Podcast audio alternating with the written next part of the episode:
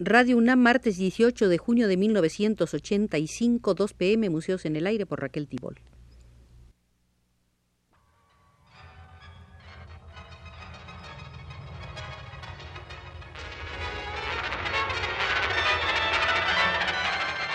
Museos en el Aire.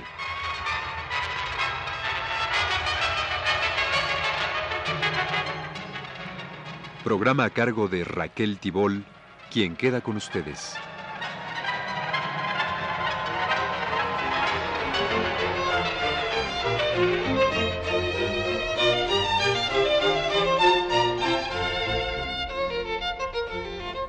venimos realizando una serie de visitas muy detalladas al Museo de Hermenegildo Bustos. La de hoy es la décima visita y en ella continuaremos viendo la primera gran exposición de la obra de Hermenegildo Bustos realizada en el Palacio de Bellas Artes en 1951. Comencemos por el catálogo. El catálogo de solo 12 páginas de buen tamaño, 34 por 24 centímetros, aportó muchísimas novedades. Fecha y lugar de nacimiento eran correctos. Se daba el nombre de los padres, aunque posteriormente se aclararía que la madre no se llamó Serafina, sino Juana, como el propio Bustos escribiera detrás del retrato de su hermana Dionisia de la Trinidad, nacida el 8 de octubre de 1834 y retratada el 28 de junio de 1887. Su estatura, una vara tres cuartos, tres pulgadas de alta, viuda del difunto Brígido Navarro, hija de mis padres José María Bustos y de Juana Hernández. Difuntos. Hermenegildo Bustos, de aficionado pinté. En esa ficha biográfica del catálogo se establecía por primera vez un antecedente académico que después y pese a numerosas indagaciones no se logró documentar. Bustos sí había estudiado pintura en León, Guanajuato, con un maestro de apellido Herrera. Sin mención de fuente alguna se relataba. Como su maestro, más que enseñar a sus discípulos, utilizaba estos en diversos quehaceres, Bustos comprendió que poco adelantaría en tales manos y a los seis meses abandonó a tal mentor. Todavía se ignoraba la fecha de su matrimonio con Joaquina Ríos, localizada después por Aceves Barajas, pero se aportaban otros datos de su vida familiar que no había tenido descendencia y que con sentido de humor proclamaba haber depositado su afecto de padre en un búho al que le dio su apellido llamándolo Tecolotito Bustos que había tenido relaciones extramaritales con la señora Santos Urquieta y dos hijos de ella, esta mujer, se afirmaba en el catálogo, había sido su modelo para la decoración hecha en el cielo raso de una tienda, donde aparecía una figura femenina algo mítica sentada sobre un león al que le cortaba las uñas con tijeras. La belleza venciendo a la fuerza, le han titulado. Aceves Barajas hizo desprender esta pintura del cielo raso de una tienda comercial y se la llevó a su casa.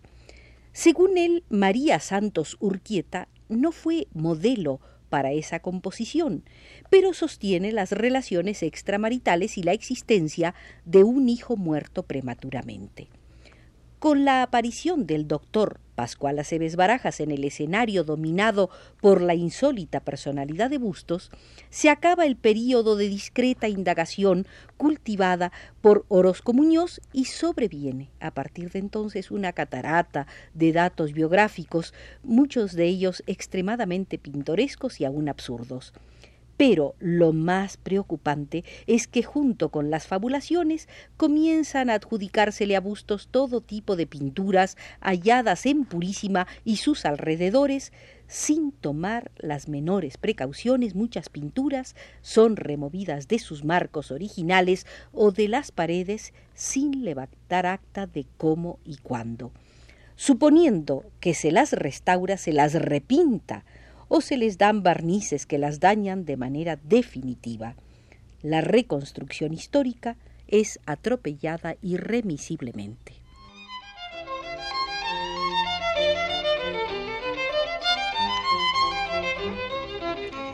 Del excéntrico modo de vestir de Bustos, recordado ya por Rivera en 1926, se daban en el catálogo del Instituto Nacional de Bellas Artes estos detalles.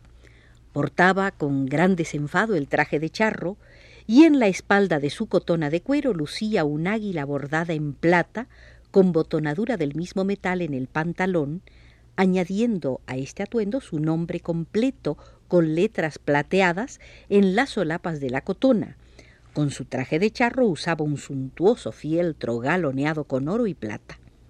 Se destacaba su condición de pintor profesional.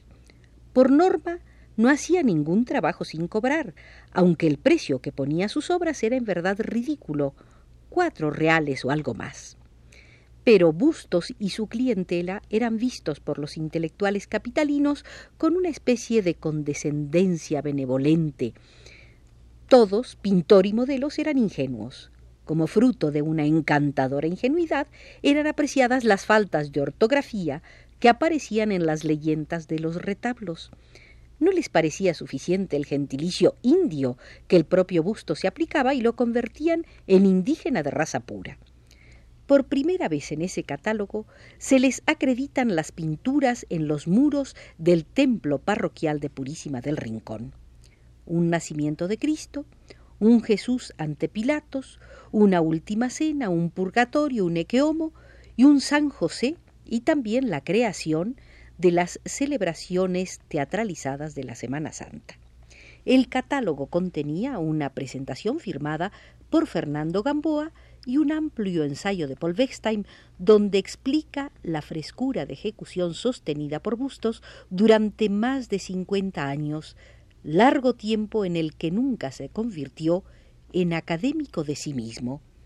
Al público de la exposición, que estuvo durante 1951 y parte de 1952, Wechstein le decía Ante sus obras se tiene la impresión que cada trabajo era para él nuevo e importante, de que nunca se atenía a método rutinario, sino que en cada caso procuraba copiar intensamente la auténtica e intransferible originalidad del rostro delante de él, de la vivencia de su alma.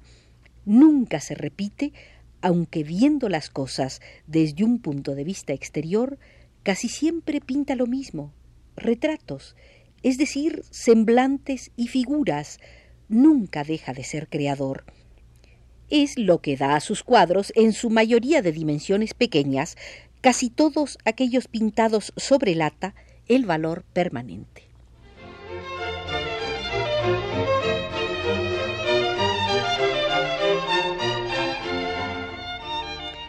Continuaba diciendo Paul Wechstein en la presentación del catálogo de Hermenegildo Bustos.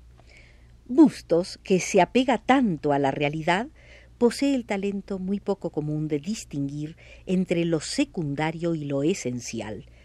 A lo esencial se concreta, nunca cae en un realismo de fotografía.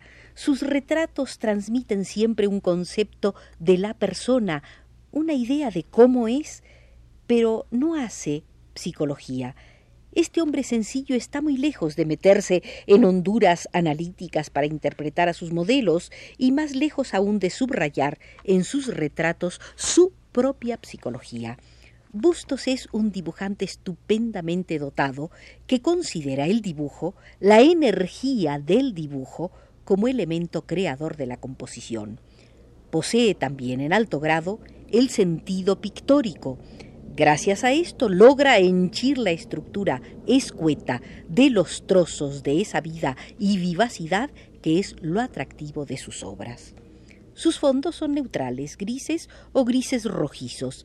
Las unidades cromáticas con que trabaja no son nada monótonas, no son meros contornos llenos de color, Siempre hay dentro de la superficie una viva afluencia de subtonos, una rica vibración de los valores cromáticos, en fin, todo aquello que caracteriza a los auténticos coloristas. Otra aportación de Bechstein en su ensayo de 1951 es el análisis de los bodegones pintados por Bustos en 1847 y 1877. Su intención fue, sin duda alguna, una idea plástica de las diversas clases de frutas, tal como la dan las láminas de los libros de botánica. Enseña con toda exactitud el exterior de cada fruta, su forma, su color, su estructura. No solo esto, de cada una ha cortado un pedazo para orientarnos igualmente sobre el aspecto de su carne, sus huesos o semillas, etc. A esta finalidad corresponde también la composición. Las frutas no se hallan amontonadas o agrupadas en alguna otra disposición, sino que el pintor las coloca separadamente una al lado de la otra en varias filas paralelas que recuerdan los pisos de una casa. Qué composiciones tan soberbias logró Bustos con estas horizontales rítmicas qué maestría desplegó en la organización de la superficie y del conjunto colorístico. La idea composicional de las filas no lo hace caer en lo esquemático. En uno de los cuadros, por ejemplo, la fruta grande, abajo a la derecha, una piña, ocupa la altura de tres filas, interrumpiendo de esta suerte el ritmo horizontal. Es un pintor que no sólo representa, también compone, estos dos bodegones confirman una vez más cuánta genialidad artística encierra la sobria y objetiva expresión de Bustos. Hasta aquí las palabras de Bechstein. Para celebrar la definitiva incorporación de Bustos al repertorio del arte mexicano, en los días de la primera gran exposición, el Instituto Nacional de Bellas Artes adquirió cuatro obras las dos naturalezas muertas, el retrato de un sacerdote y el retrato de Luis Murillo. La reveladora exposición de bustos en el Palacio de Bellas Artes indujo al historiador guanajuatense José de Jesús Rodríguez Frausto a establecer una línea de evolución en el conjunto de la obra bustiana.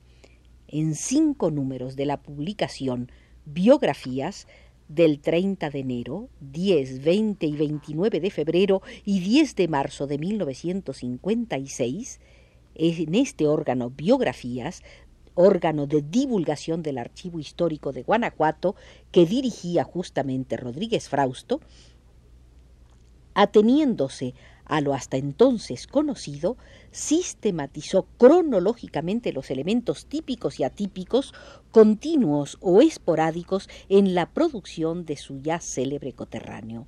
Estableció tres períodos, el primitivo, el de evolución y el de plenitud.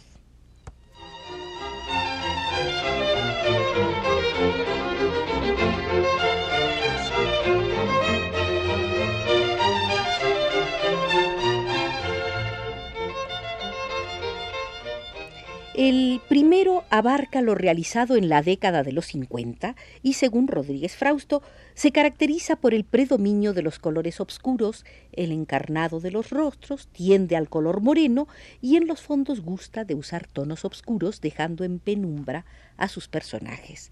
En los retratos de esta época se preocupó fundamentalmente por captar la fisonomía de los rostros que siempre colocaba en posición de tres cuartos y con la vista fija en el pintor. Del cuerpo no reproducía más allá del medio busto. Cuéntase que don Hermenegildo poseía una memoria prodigiosa y no es difícil que, auxiliado por ella, realizara la mayoría de los retratos del período que nos ocupa, es decir, el primero. El retrato de su padre, por ejemplo, lo pintó cuando éste ya había muerto. Se explaya Rodríguez Frausto en una vivaz descripción del retrato de Leocadia López de González de 1858. En esta obra podemos admirar a una real hembra, muy guapa, con cara redonda, ojos grandes, que miran con picardía, boca grande, de labios delgados pero sensuales, nariz pequeña, bien moldeada, peina a la usanza de la época y lleva en el pelo al lado izquierdo un coqueto ramo de flores que le imprime un sabor andaluz.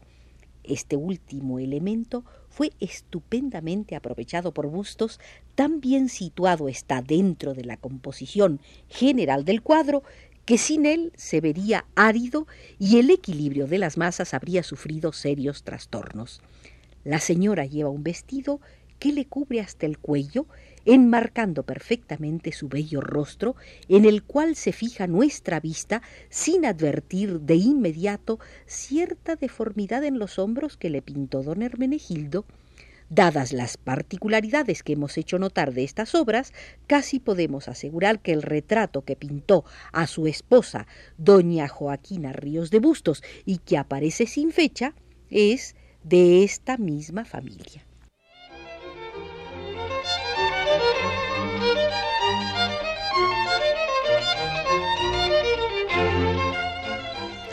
Con esto, queridos amigos, terminamos la décima visita al Museo de Hermenegildo Bustos. Nos acompañó desde los controles el técnico Arturo Carro.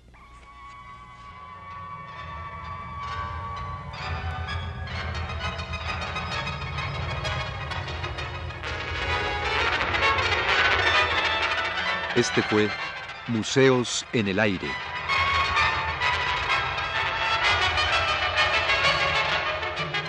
El programa de Raquel Tibol que se transmite todos los martes a las 14 horas.